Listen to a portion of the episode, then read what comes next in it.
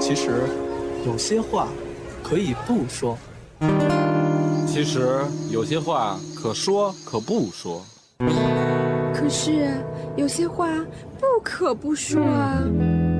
说这么半天，你们到底说不说啊？但说无妨，邀你一起说。丹丹，怎么了最近？嗨，最近啊有点停不起来呀。嗨，做咱们这行的，难免都有点难言之隐。德仪创立人体工程学椅，能让你上下挺拔。蛋书房又来了，我是你们的老朋友蛋蛋，我是你们的女朋友安生。然后今天呢，我是嘉宾蛋蛋。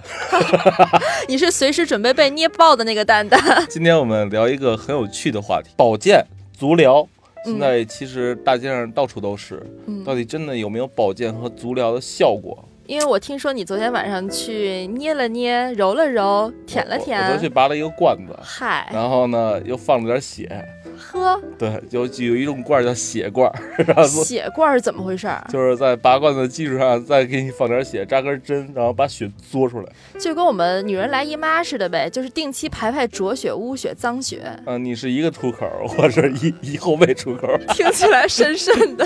然后，所以今天我们请来了一个假药行业的，是吧？就是 如果你有毛病的话，请喝我们家的什么什么产品。啊，对对对，就呃，我们很怕把这期节目呀聊成一个二三线乡村广播，然后一到下午两点档，凯叔就上来讲故事了。凯教授呀，说那个我这个腰不好呀，应该吃点什么呀？我这肾不好呀，该补点什么呀？最后凯教授说：“你得买药啊，买我大凯盆儿什么的什么的药。还真是”放个声儿，大家好，我就是老中医，专治吹牛逼嘛。就除了吹牛逼啥都治。刚才说错了，先好好介绍啊。嗯，就是大凯呢是一个养生方面的达人、嗯专家，对对对所以呢，今天我们请来了，就想讨论刚才我们说的那个话题，保健什么的有没有用？对，专治不孕不育的一个专家。那先把你治治。你们实在是这个养生保健这个东西肯定是有用的，这个首先要肯定。但是大家对这个东西有误区，这个东西不能当做一种享受的东西，而是一个治病的方式方法。就是中医吧，有很多它是专门做这个中医按摩，就专门有这个学科的中医按摩、中医呃中医推拿，嗯，包括刮痧、包括针灸，这些都其实它是有就是非常有学问的一些东西，它的讲究是很多的。首先要根据你的体质来，就是嗯不同人的体质，它适合的功法是不一样的。不是说所有的人都适合去针灸，所有人都适合艾灸，所有人都适合拔罐，要看你要解决什么问题，嗯而你现在处于一种什么状况。然后，哎，我选择针对你这个的方法，可能对于你来说效果更好。然后还有再讲究一点的，就是说要根据节气和天地的这么一个一个环境的变化。你看中医嘛，它无非就讲究的一个四季，啊，四季呢，春生夏长，秋收冬藏，这是每一个季节的一个主题。那么秋天是主收敛的，冬天是主收藏的。嗯这两个节气就是人就是安静，向乌龟学习，就是让自己收藏进来，就是让你的阳气这个贮藏起来，不要去扰动它。所以我们一个大的方向建议就是，大家到了秋天、到了冬天的时候，就不要再去做一些保健按摩，为什么呀？因为。所有的保健，所有的功法都是一种推动你生发的。你看，为什么大家洗完了澡、蒸完桑拿以后，哎，全身红彤彤的，觉得特别爽啊？因为它把你肾里边的阳气调动出来了。这阳气调动到你全身了以后，哎，你就会觉得人很暖和、很舒服。捏脚也是一样，推拿也是一样，包括艾灸，它就是很好的一个补气的方法。就打通任督二脉呗。哎，就是打通你的经络，哎，让你的这个气宣发出来。嗯所以这种都是让你把里边的，就是你一些把你让你的机制动起来，让你的气哎发散出来，一个新陈代谢的一个过程。所以这种一般保健的一些功法都更适合春天和夏天，就是我们当下这个季节。就是散得快。哎，能散一些。你像蛋蛋昨天说他不舒服，然后去拔罐了。我刚刚就问他，我说你会不会觉得虚呀？会不会觉得这个呃累呀？他说，哎，还真是有点儿。为什么呢？因为这个首先还要看大的一个环境的问题。你像今年这个年运啊，一个主湿，就是今年是湿气比较重的一个年运。所以其实我不知道你们会不会有这个关注，因为我周围可能接触这样的人更多一些，就大家会反馈跟我反馈身体的情况更多一些。今年呢，绝大多数人都会容易出现这种容易很容易疲劳，而且容易就是脾胃不好。嗯所以说，你像呃最近一段时间呢，大家如果说是在饮食上不太注意，会吃一些生冷的东西，嗯就很容易拉肚子。哎，就很容易消化不好是。我最近我们棚里头，大家天天往厕所跑。你天天出翔吗？那天蛋蛋还录着录着节目以后，哎呦不行不行，我已经疼得浑身出汗了，冒冷汗，我得先打断上上厕所。对，这是这是整个年运的问题，就是整个年运都是主湿的，所以呃，今年的一个主题就是湿气会比较重，所以在当下这个年运下，就建议大家少吃生冷，少吃水果的东西。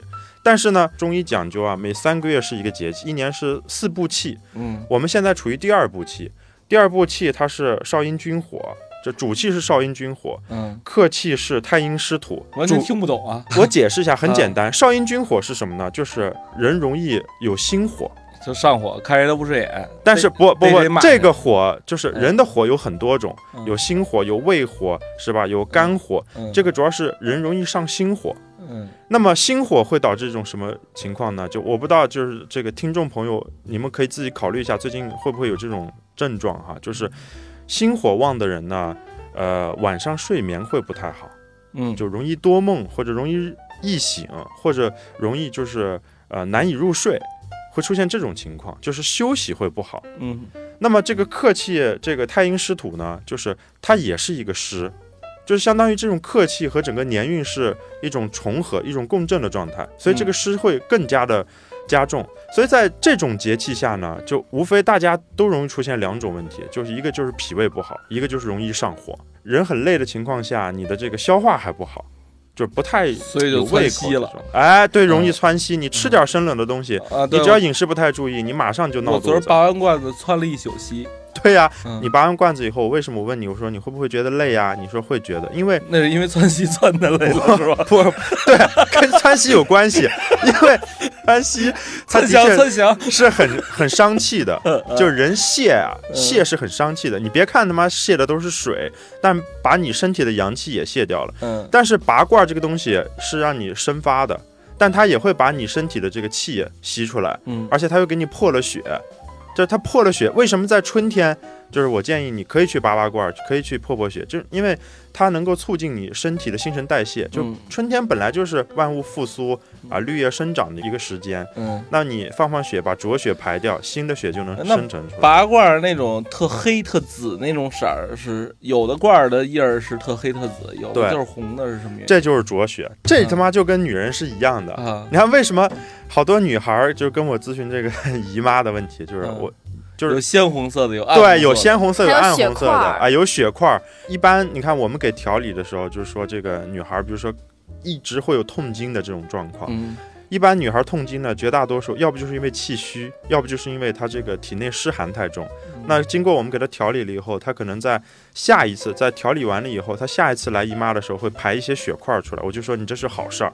她说为什么呢？然后我就说，因为血块儿它就是一种寒凝滞的一种现象，它排出来就说明你体内的寒开始外排了。嗯往往它这次大量的血块排完了，一些乌黑的这种紫色的这种血排出来以后，它第二次就成鲜红的了。就成鲜红的了，然后它就会很舒服，而且来的很顺畅。哎，好爽啊！我再也不痛经了。哎，对对对，它这个，那个不痛痛，月月轻松。哎，对对对对，对就很爽了。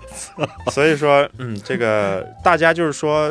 不要盲目的去保健，不要盲目的去追随一些别人做什么你就去做什么，一定要根据你自己的身体情况，你哎适合什么样的功法。那你说我怎么知道我身体里是寒还是火呢？因为刮痧是去火，拔罐是去寒嘛，对吧？嗯，而且你看他这样的人适合拔罐儿，那我这样的人是不是拔着拔着拔虚了？对，七星大法让他给你做 这个 这个情况，所以为什么说要我们养生师存在，要医生存在，要中医师存在？就是我们的职责就是这个，我们要判断你这个人的体质是什么样的，你适合什么样的功法，我们给你一些建议，嗯然后你再找一些适当的方法，你这样就会。呃，更好的解决问题。你本来你就是个气虚的人，你还老去拔罐，老去蒸桑拿，老去推拿按摩，你就越搞越虚。对啊，那怎么能看出我是应该拔罐还是应该刮痧呢？我觉得从两个方面讲吧，比如说在春天，春天这个节气适合。呃，有一些功法的时候，那比如说我会一般给大家建议说，可以做一些艾灸，嗯因为艾灸它是一个补气的方法。一般艾灸呢，一般你灸这三个穴，就三大养生保健的穴是没有问题的，一个足三里的穴，一个关元穴，一个膻中穴。就是肚脐儿的上下各三寸，对，加上这个膻中穴是肚脐儿的呃脐上三寸，腹部有一个，背部有一个。关元穴是脐下三寸，它是属于这个跟你的生殖器和肚脐儿中间的这么一个地方嗯，啊。然后膀胱那位置。对对对，也是前面一个，后边一个，还有足三里是这个膝盖侧边三寸一个位置。这三个穴是三个保健的大穴，就是你一般灸在春天的时候灸这三个穴是没有什么问题的。嗯，但是有一个判断的方法，就是说，如果你在灸的时候觉得上火了，觉得嘴唇干了，嗯，然后觉得嗓子不舒服了，管服务员要杯水。对，你管服务员要杯水，再一个你就得停了，你就不能再灸了，就说明你已有点过了。嗯，然后这是第一个，就是说这种呃大方向的一些保健的方法是嗯 OK 的。再一个就是说，像蛋蛋刚才讲的，就是怎么你分辨自己的体质。嗯呃，其实中医讲的体质有很多，有八种体质，但是无非呢就是从两个类别，就是要不你就是虚寒，要不你就是实热，就是实症体质和虚症体质。呃，一般如果说你看上火吧，其实你自己判断呢，比如说你你自己看啊，在镜子里看你眼球，比如眼球的眼黑和眼白不分明，嗯，眼白很浑浊发黄，这说明你干热了。一般你嘴唇很干，嗯然后或者嘴唇发红，就嗯嘴唇特别红，然后这就说明你胃热了。嗯然后你的两个脸蛋儿，比如说是也是红彤彤的，就是皮肤里边透着一一种红，而且感觉两个脸蛋很热，这就说明你这个肺热了。就是那个呲儿红。对，村儿红，我哎刚也想就说明你肺热了。嗯然后你要是说四肢特别的热，而且一般是什么时间呢？就是下午三点左右，嗯，就感觉四肢特别热，甚至出虚汗，就是说明你肾热要变身了我。要变狼人了是吧？说明你肾热了。然后虚呢，一般那就很简单了，就是说你每天睡也睡不醒，一到中午这个时间，到晚上八九点的时间，你就特别困，啊，特别我现在就这样。哎，就说明你气虚啊。然后你看你嘴唇发白，你看为什么我刚才问你说你累不累？嗯，因为我一看你整个面相就没有任何热象，你看你的嘴唇是没有血色的，嗯这就说明你气虚了。而且你当时你就坐在这个窗户底下，我跟你说你离远点儿，因为你刚拔了罐儿，你这个身体是通的，这个状况、很容易受风。不是这气虚怎么保？气虚的就话，练肺活量去。气不不不不不，嗯绝对不是，你练肺活量只会越练越虚。嗯呃，气虚无非两个方式，一个你休息得好，就是我们中医总讲说你不要乱七八糟吃这吃那，没用，你得吸收得了才行。你不是说吃好东西就是就是吃俩虎鞭，也不行。没用，你都排了，你吃啥拉啥有啥用啊？你脾胃不好，你吃虎鞭拉虎鞭有啥用啊？那就 听着拉虎鞭的一段，好画面感。然后关键是你休，首先一个你休息得好，你睡觉那段时间它是一个系统，你自己睡觉的时候自己这个补和这个调整是最关键的。再一个就是吃吃点补气的东西，你比如说像你，我就建议你，因为现在春天，然后你现在气虚，没有什么热症，你可以喝点这种人参水，嗯就搞点这种党参呐、西洋参呐、切的片儿，嗯泡点水喝，这个对你会有帮助。再一个就是说，你一定避免喝可乐、吃冷饮、嗯吃冰激凌这种东西最伤气的。呃，你只要把这三点做到，你慢慢慢慢就能养起来。哎，我很好奇啊，像蛋蛋他们这类人，就是老爱出去做那种大保健，嗯是带引号的大保健啊，就那种东西对他们男人来讲有用吗？对，因为经常我去捏脚啊，嗯就是你是他妈纯粹的捏脚吗？是啊，就是捏脚小妹儿啊，老嗯跟我说说大哥，你哪儿哪儿不好？我说啊，嗯，他说你肠胃不好，我说啊，我说你怎么知道的？他说你这肠胃这反射区有硬块儿，对然后我一摸也是个有颗粒状的东西。，对啊，那个硬块儿是什么东西？真的是反射到肠胃吗？对嗯是这样的啊。中医是个仿生学，为什么我们呃一般你看中医给别人去判断，嗯呃，判断身体体质，从来不会说你拿指标给我，拿数据给我，我看你一眼，我看你一眼舌头，我给你呃把个脉，或者问你一些问题，我就知道你五脏六腑的一个情况了。为什么？因为你的五，你看我刚才给你们讲，就是眼睛能够看出肝的问题，嗯，嘴唇能够看出脾胃的问题，就你整个五脏，你在身体上有很多对应的反射区。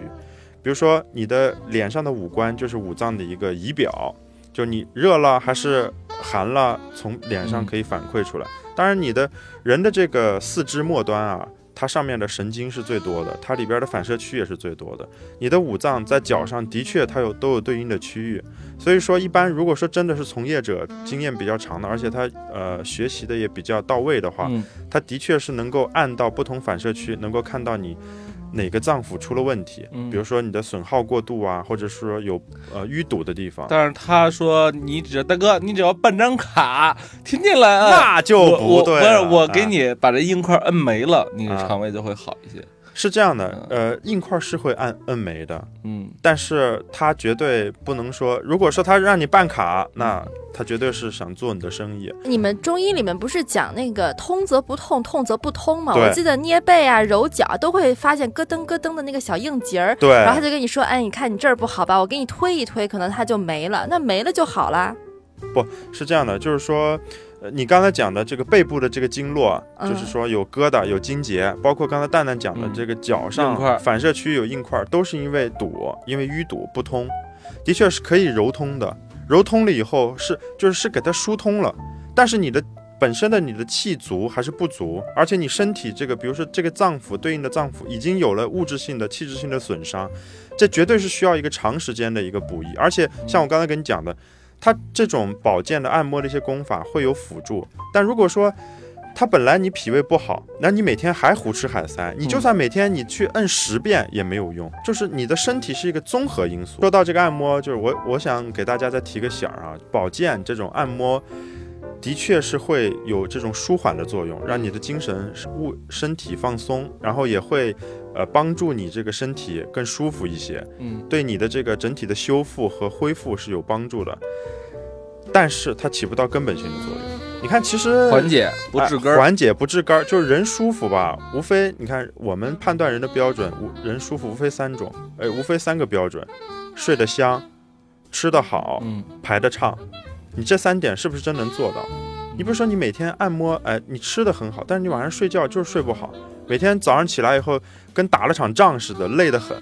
那你这一晚上没休息好，你这个补充就是不到位的，你这个修复就不到位的。嗯还有一点就是说，你看，一般像蛋蛋这样的爷们儿到这个、这种、呃、大保健的地方场喜所哈，场所喜欢叫小妹儿，嗯，其实你就不懂，我们叫技师。你这你这技师，你就你就是太不懂了。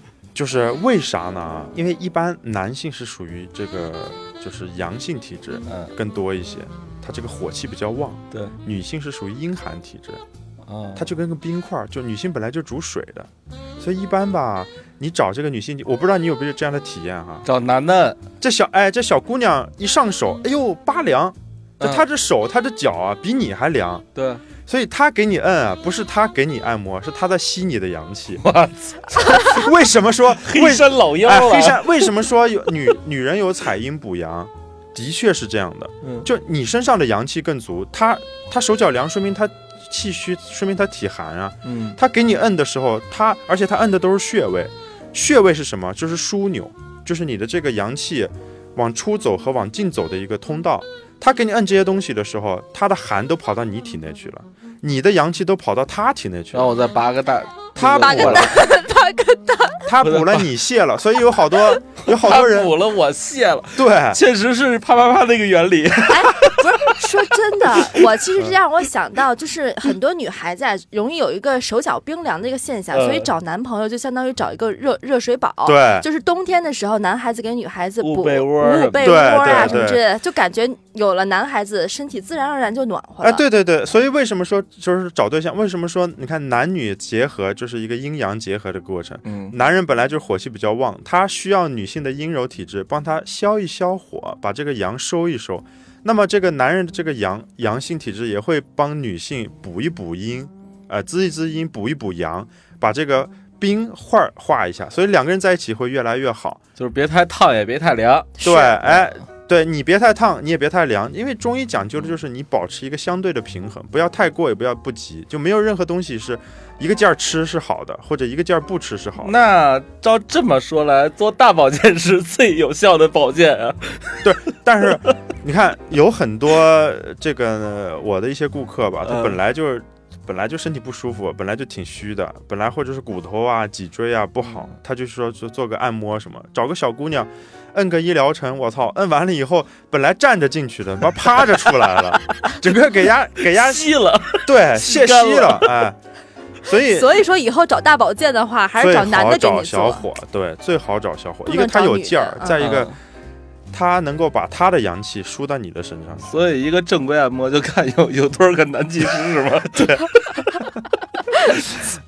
嗯，那那我还想问啊，就比如说你说这个保健，它虽然治不了根儿，但是它能让人舒服，但是同时呢，还有一种自我保健的方式，比如说像男性的自慰和女性的自慰，嗯嗯嗯，那也能让人舒服，对身体也是有好处的吧？啊，是这样的，啊，这个其实呃，其实我觉得我今天的一个主题就是大家一定要因人而异。首先一个因人而异，再一个保持一个度，就任何东西都是一个度。你像自慰这个东西吧，你就是你千万不要说自慰是对的，或者自慰是不对的，大海老师经常会说最近上火了，回家扛一管就好了。他肯定是呃火又有实火和虚火，他他妈扛一管可能实火变虚火了。你看他明，他第二天来了以后嘴很白，然后我操脸上还长几个大泡，而且口特臭，现在。对对对对，就嗯撸过了，可能是。撸过了，所以说，所以说这个就是回到我们刚才说这嗯自慰这个话题上去，就是你把把持一个度，你比如说一个月或者两周，哎，嗯就是你觉得自己很满壮的时候，人很精神的时候，来一下，来一下，嗯。然后你可能会哎让自己神清气爽，让自己的精神呃很兴奋，啊，而且它能够促进你这个新陈代谢，哎，让你生成更多的这种呃精液，嗯。哎，这是有益的。嗯，如果你他妈天天撸，就黑眼袋要出来了。哎，真是我那次跟大凯交流完了以后，我发现很多那种程序员，他一是因为长期工作疲劳导致那个眼睛框黑，然后呢，还有一点我觉得就是经常撸的话，他可能就是人就有种抽干了的哎感觉，对对对，干巴了他程序。员程序员的撸法是，呃，每周一次，一次三下。不是嚯，每周一次，每周两两次，一次三天是吧？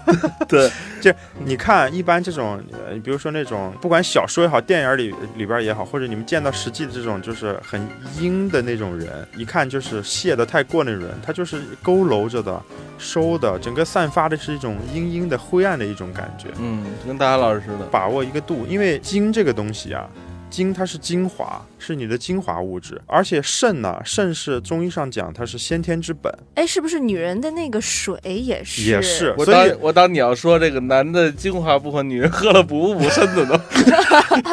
所以你说的这个就是说，好多女性觉得，哎，我没事儿，我不像男的是撸完以后会嗯。射一管出来，我我我自慰完了以后没什么，其实不对的，男人和女人都是有这个精，都是会泄，而且一般当你动了这个念的时候，嗯你这个精已经开始泄了。而且我我我告诉你们一点是说，这个精液它是通你的脑髓的，嗯。所以一般你看我们这儿有好多小孩儿，就是长期有手淫的习惯，嗯包括你比如说像刚才安生讲的，有一些码农也好，创业者好，因为他压力太大，或者搞金融的人压力太大，他把撸管当做是一种这个发泄压压力、啊解压、解压的一个方式。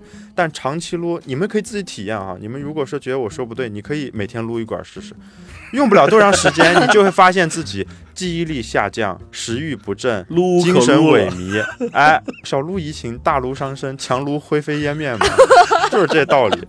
所以说，最好我们一般建议说，最好你是能够保持它精满自溢的一个状态，呃哎、就是它自己满了以后泄出来。但是精满自溢往往出现在学生党身上。学生党身上，所以你看，一般小孩儿，其实小孩儿他会手淫的，嗯会手淫，但是一般你看，真的是学习好的，一看天资聪颖的，而且一看这小小孩儿跟个小米粒儿似的，很鼓，更骚气是吧？哎，很很这很精壮这种小伙，他一般他肯定是没有什么手淫的习惯，他记忆力很好。而且你看我我听安生给我讲，前一段日子你们这儿来一些嘉宾，嗯说他还近几年对这个女人都没没兴趣了，啊对，哎，都都都不想要这个性生活了，因为他的工作让他就很兴奋，他把所有的精力、把所有的时间都放在这个工作上去了。嗯包括你看我们们呃好多修佛的一些有修为的一些大师叫和尚嘛，和尚，就是真正修为好的和尚，你看他都是大耳垂肩，因为肾是主耳的嘛。肾经满的人，他这个一般，你看为什么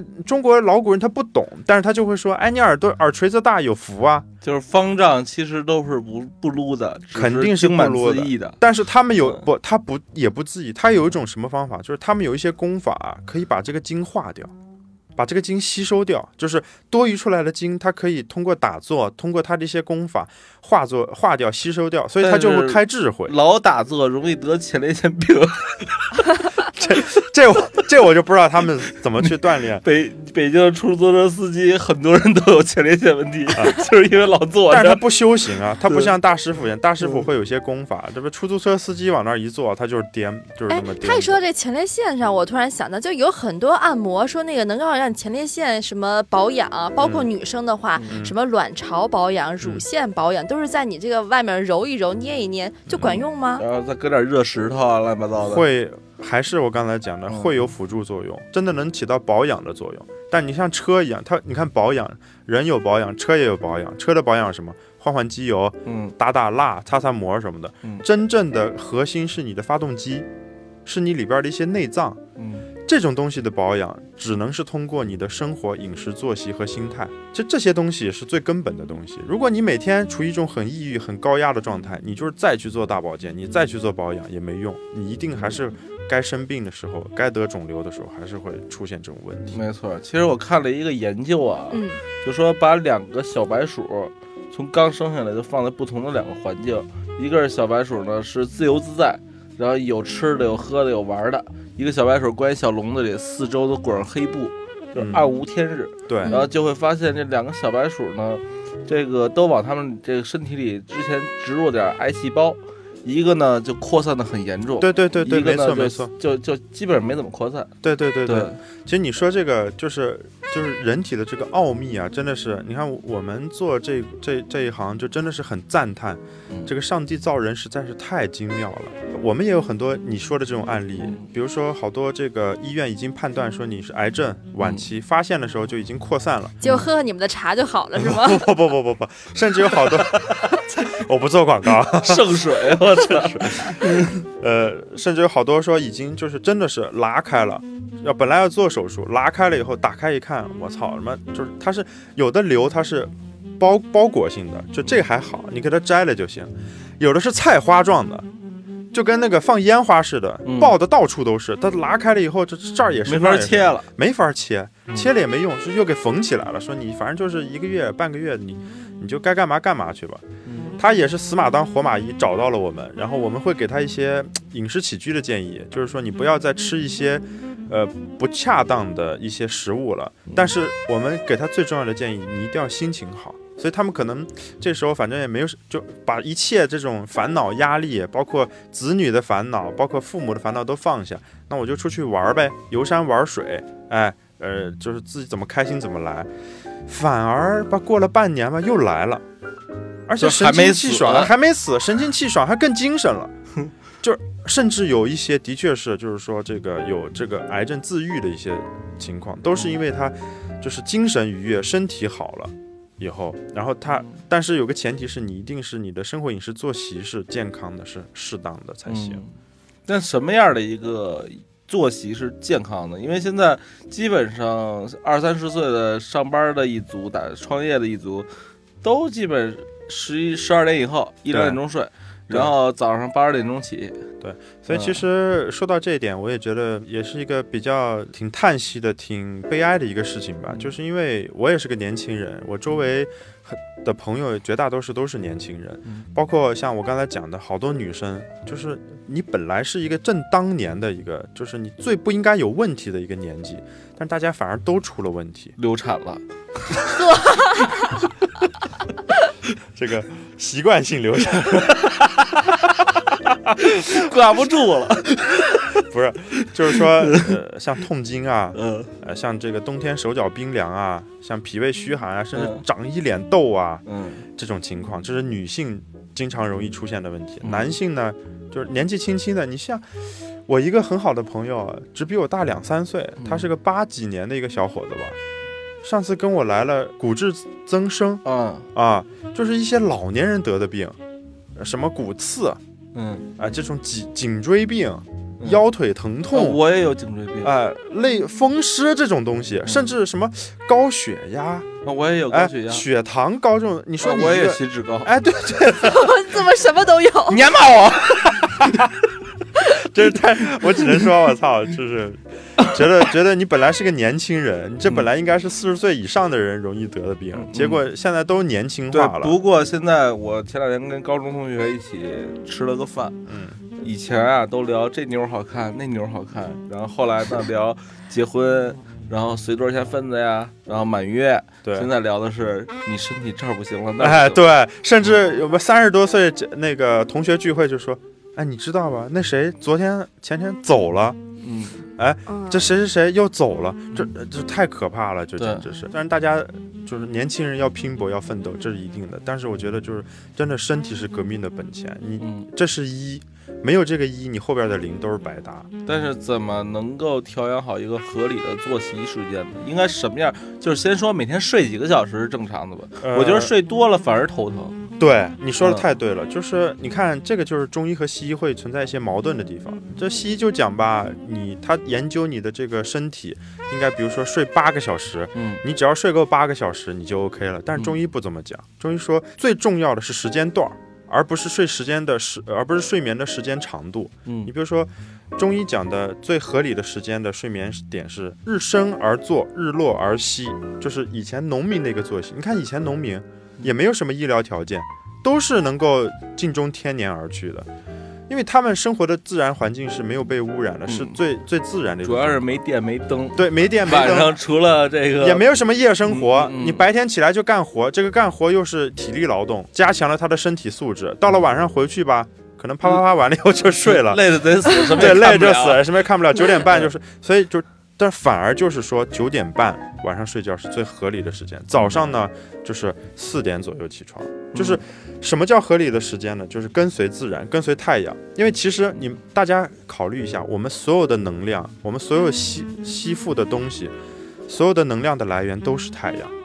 你吃的谷物是吧？你吃的就算你吃的是肉，肉也是，这个肉是动物，它也是吃植物啊。所有的植物它都是光合作用，它都是它的能量来源都是太阳。其实对，就是跟着日一起睡，对然后呢跟着跟着日一起起起，对，跟着鸡一起起。我操！你不要跟着鸡一起睡，跟着鸡一起起，跟着哪只鸡啊？那就受不了了。叫大名吗。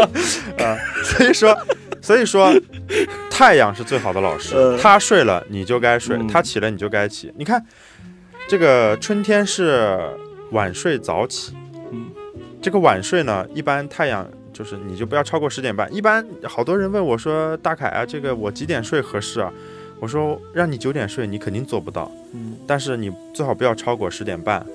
早上呢，就是不要超过五点吧。”那睡不着怎么办呀就是？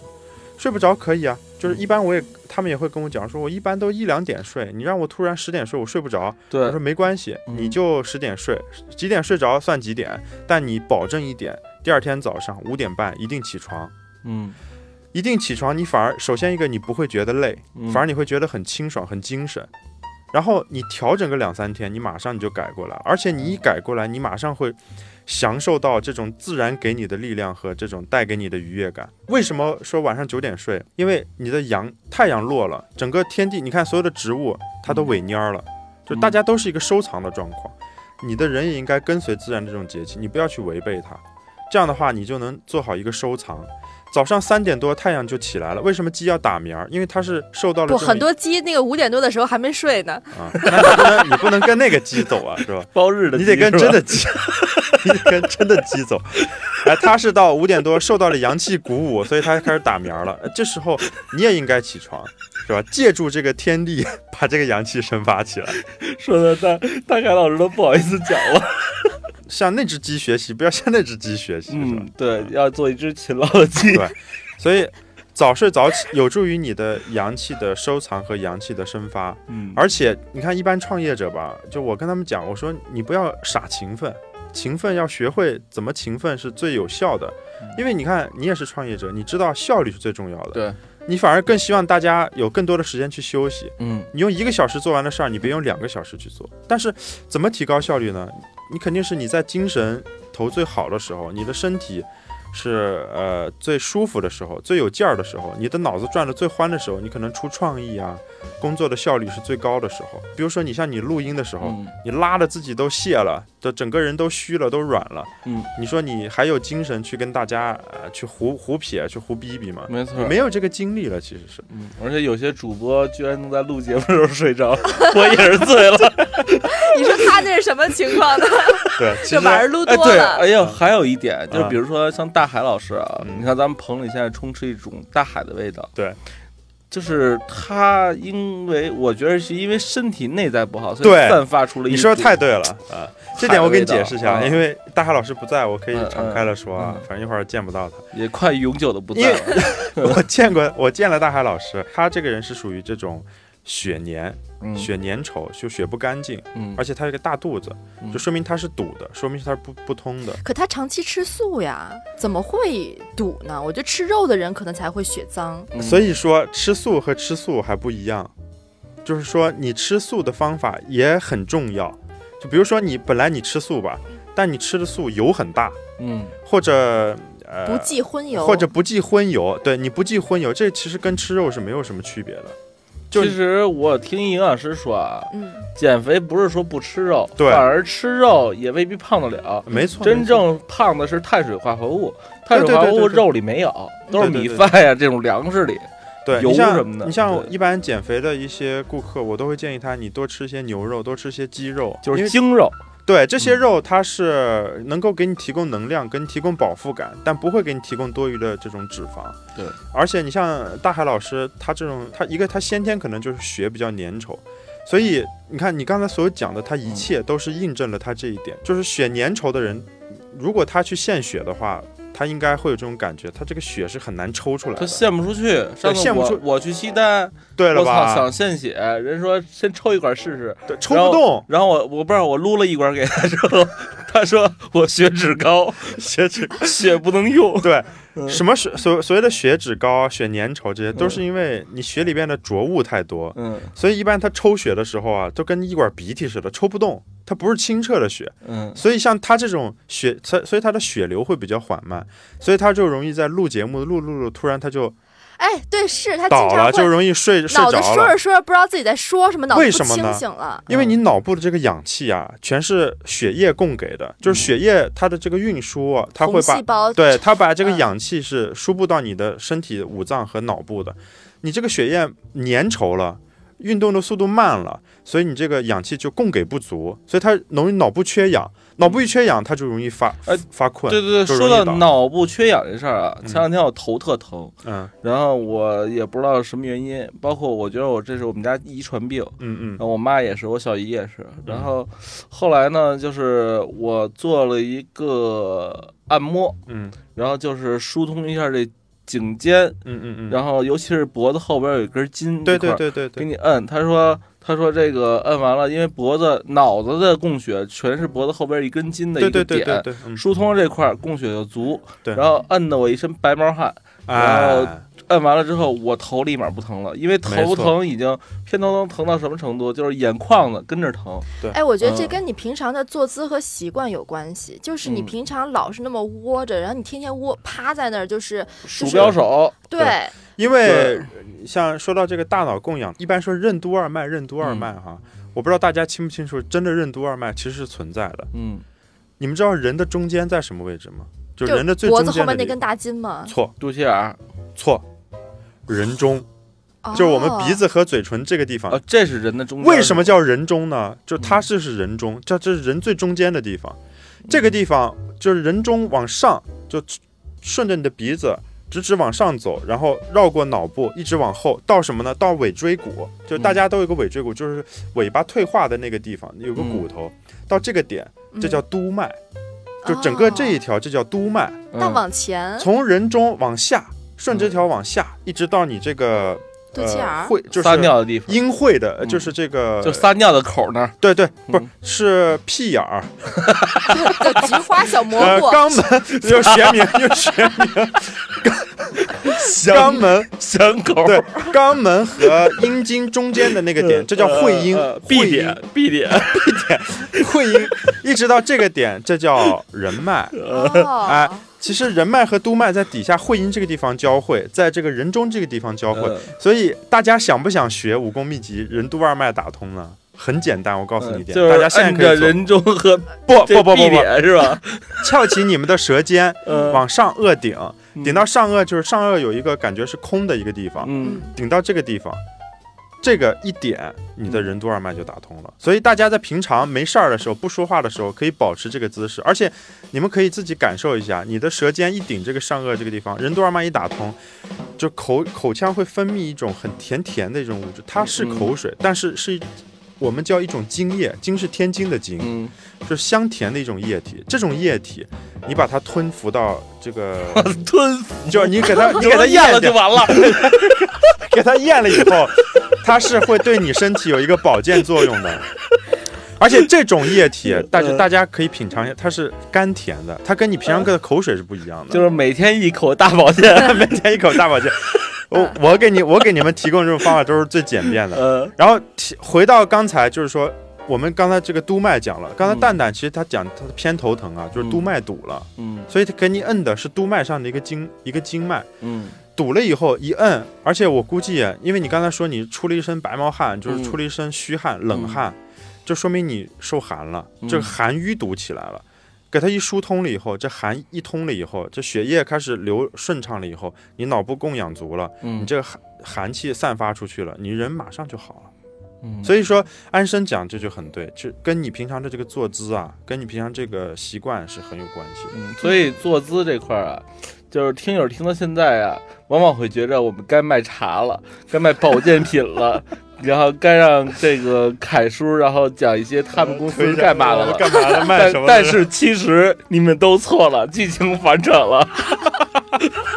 就是我觉得，是。对我觉着呀，就是天天让你办卡做足疗做保健不现实，嗯。而且没准会越做越差。对对对，天天让你控制在九点半十点睡觉也不太现实。对。但是有一个东西呢，是可能比你妈见你的时间还长，对，就是你工作时坐这个椅子。是因为很多的创业者其实真的天天加班熬夜在办公室里面，他需要一个这么能够比妈还贴心的嗯，这么一个符合人体工程学的这么一把椅子。没错儿。然后有了这个椅子之后呢，可能它该拖的地方拖，该凹的地方凹，让你的嗯脊椎更直，对不至于用这个不至于堵了这个某些穴位和这个血的通路，嗯然后让你不用头疼，不用肩周炎，不用颈椎病。嗯，而且它还不像贝贝家似的，你得勒在身上，随时带着是吧？没错儿。简直就是创业者的福音哈。对，所以呢，就是大家在听这期的片头也听到了，德仪创立人体工程学座椅。让你上下挺拔。嗯，然后所以如果大家有兴趣了解呢，也可以在我们蛋姐创业的微信公众号上回复“椅子嗯”，，嗯，然后我们可以把这个德意创立，具体的介绍给你。对因为我们跟德仪创立啊开展了一个这个创业者对创业者保障计划。对，所以呢，也是能够希望这个椅子呢，帮助更多的创业者在创业过程中呢有一个支撑，对是吧？因为其实现在，尤其创业者，包括码农、程序员，长期大家就是伏案工作，嗯，这个椅子真的是很重要。或者玩撸啊撸的时候，对你的脊椎如果不直的话，就很容易像蛋蛋那样出现那种，就是说你的经络啊，或者是骨头出现一种错位啊，或者是淤堵的这种情况。嗯所以这种一个符合你人体工程学的这么一个椅子，让你呃支撑的更好、更挺拔、更舒服，嗯，这绝对是会有助于你一个工作效率吧，再一个身体保健。嗯还有一个就是我给大家再提一些其他的一些就是保健的建议。一个椅子要做这种比较好的，符合你人体工程的，嗯。这个千万不要凑合，因为它陪伴你的时间很长，千万不要忽视这个问题。对，现在我这个办公室都换上这椅子之后，嗯，确实比原来好在哪儿啊？就是它有一个颈枕，对，然后能可以给拖着点儿，而且你真是中午想休息的时候，啪往后一靠就能当床躺着了。对对对对所以我觉得这点是最合适的。因为我觉得今天听凯叔讲了这么多的话，我觉得不光是自己的作息、饮食，然后呃各方面自己要注意，同时呢，我觉得外界的一个辅助力量也还是有用处的，比如说这种椅子，比如说按摩保健之类的。对嗯，就是一定是内外兼修的，一定不要说单纯的一个问题去看，要整体的去看，你的饮食作息要注意，你外部的这种保暖啊，椅子的这种支撑啊，包括你。呃，工作每到一个小时四十分钟，你要起来走动走动，是吧？喝水多喝点绿茶呀，多喝点热水啊，少喝饮料，少喝碳酸饮料。这些其实都是综合的，你才能让你的身体更健康，让你的今儿那个凯叔怎么没有卖茶呢？都是辅助，包括凯叔的茶也都辅助，还有心情，心情一定要好，心情是最重要的。对，多听听蛋姐创业和蛋叔房，对，真的这个很重要。本来你很郁闷，本来天气不好，但是你在上班的路上、下班路上听一期蛋姐创业，心情很舒畅，马上你的创意就出来了，你工作的效率马上就提升起来了。对，然后本来有一些不好的一些因素，比如马上要治病、马上要感冒的一些因素。因为你自己的这种兴奋一起来，整个机能被调动起来，你自己的免疫机制和的抵抗机制，哎，它就抵抗外邪的这种能力就强。没错。另外呢，就是很多这个想创业的听友经常留言，怎么能把有钱的人踩在脚下呢？嗯，也可以去足疗保健店做做踩背，看看人家用的什么技巧，把有钱人踩在了脚下。不过我觉得听完这期节目的话，凯叔又该增长女粉丝了哈，就得各种咨询。我长痘了，我那个姨妈不通了，我有血块了，我给你化瘀，给你来口老痰。对，老痰酸菜，来吧来吧。呃，如果你想了解这个德一创立的椅子，去我们的公众号上回复“椅子”，我们的公众号呢就是蛋姐创业的实名，好吧？好，今天就这样，好，拜拜喽，拜拜拜。